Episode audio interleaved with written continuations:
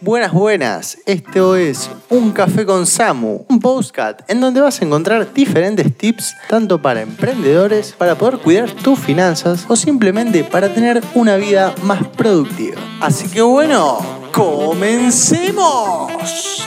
Muy buenos días, ¿cómo andan? Espero que estén muy bien, claro que sí. En el día de hoy vamos a traer un libro hecho por el autor Miguel Ruiz llamado Los Cuatro Acuerdos. Este libro nos va a hablar un poco de cuatro acuerdos necesarios para nuestra vida, que vamos a tener que aplicar para tener una mejor vida. Estos cuatro acuerdos tienen una base en que dice que primeramente cada uno nace con una capacidad de aprender o de soñar distinta, ¿no?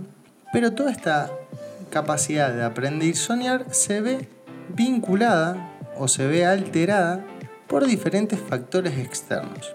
¿A qué, qué hace referencia esto? Dice que hay un sueño que se llama el sueño externo, que viene enseñado por nuestros precedentes. Es decir, hay un sueño que siempre, por ejemplo, no sé, tu abuelo, tu mamá, tu papá, en la escuela, en la religión, te inculcaban que bueno, que uno piensa que es lo correcto, lo que está bien, algo ideal, algo que por ahí se, se forma como un estereotipo y se dice, por ejemplo, bueno, cuando sos chico tenés que hacer tal cosa, cuando sos grande tenés que hacer la otra, cuando sos lo otro tenés que hacer lo otro.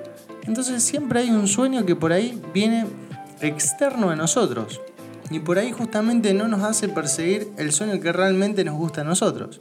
Un claro ejemplo es el hecho de ir a estudiar a una universidad. Muchas veces los padres de una familia piensan que el mejor camino para su hijo es que simplemente vaya a una universidad y estudie una carrera de grado para que en un futuro esa persona pueda tener un mejor vivir.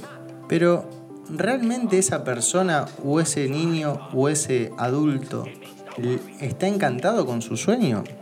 Muchas veces no, es un sueño externo, es un sueño que se lo justamente sus precedentes, es decir, tanto su mamá como su papá, se lo inculcaron y él en base a eso lo hizo. Pero bueno, muchas veces esto es un limitante para que nosotros no podamos realmente perseguir nuestros sueños. Entonces, primera, primeramente hay que decir que nuestra vida está gobernada por nuestros acuerdos. Bueno, entonces nosotros vamos, una vez visto esto del tema del sueño externo o el sueño que nos, nos precede, vamos a ver cuáles son estos cuatro acuerdos que por ahí van a hacer que nuestra vida justamente tenga un mejor, un mejor pasar. Primer acuerdo. El primer acuerdo dice, sé impecable con tus palabras. ¿Por qué uno debe ser impecable con sus palabras? Dice cada palabra que uno siembra es como una semilla en la otra persona. Entonces, si por ejemplo una vez nosotros, no sé, tratamos bien a una persona, bárbaro, esa persona, un punto de vista bueno para nosotros y es más, nos va a tratar bien, pero si ya desde un principio le decimos de mala manera simplemente algo, esa persona, por más de que, esté bien con nosotros, si nosotros ya empezamos mal, esa persona muy probablemente va a seguir mal. En este punto de ser impecable con tus palabras, podemos decir que la vida es simplemente como un boomerang, que todo lo que uno da va a recibir, o como una semilla, todo lo que uno planta va a recibir, va, en cierta manera, todo lo que uno da de ida le va a venir de vuelta. Y un consejo primordial es que uno no siembre todo esto de, cosas malas, porque dice que es como un veneno emocional. Es algo que uno siembra y en un futuro no, va a tener un buen fruto, sino que va a ser un veneno emocional, algo que le va a hacer mal a la persona. Esa persona ya desde un principio va a tener como bronca hacia la otra persona porque simplemente desde el vamos ya empezaron mal. Así que uno debe ser impecable con sus palabras. Ese es el primer acuerdo. El segundo acuerdo dice, no tomes nada personal. Bueno, este es un acuerdo que muchas personas por ahí piensan que justamente ellas son el centro del mundo, que el mundo se rodea en base a ellos. Y muchas veces no es así. Muchas veces uno se hace la cabeza de muchas cosas que en realidad no son ciertas. Se hace, se empieza a decir, no, por ejemplo, no sé, eh, un amigo no te respondió. Bueno, entonces decís, no, seguramente que esta persona está enojada conmigo porque tal día yo le hice tal cosa y capaz que nada que ver. O sea, tu amigo no tenía el celular encima y por eso no te había respondido. Simplemente eso. Entonces dice que no hay que tomarse nada personal. dice que justamente esto es algo que ya desde chicos nos vemos inculcados a tomarnos todo personal, como desde pequeños. Dice que en la domesticación de nuestra programación, sería más o menos en la, escuela o en la primaria, dice que generalmente uno tiende a tomarse todo personal, ya sea por el bullying o por diferentes factores, ¿no? Así que uno tiene que sacar esto de lado, el tomarse todo personal. La segunda, la tercera, perdón, dice que no hay que hacer suposiciones.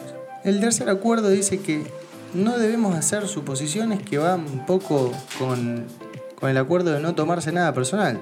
Uno hace suposiciones de acuerdo a lo que piensa y muchas veces lo que piensa es erróneo. Así que el mejor remedio para este acuerdo o para el hacer suposiciones es preguntar. Uno muchas veces tiene duda con respecto a diferentes cosas y por miedo a preguntar termina perdiendo. Qué sé yo, por ejemplo, no sé, en, una clase, mientras el profesor está explicando algo, uno supone que lo entiende para no, para no preguntar y quedar mal ante el curso porque simplemente piensa que si él dice algo va a quedar como un burro o, eh, o lo van a juzgar los demás. Entonces, la mejor manera de evitar la suposición es preguntando.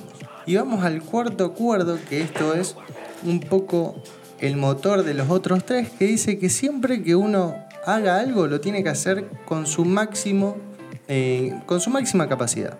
Que no haga las cosas a mitad de motor, si se puede decir. Siempre que lo haga al máximo.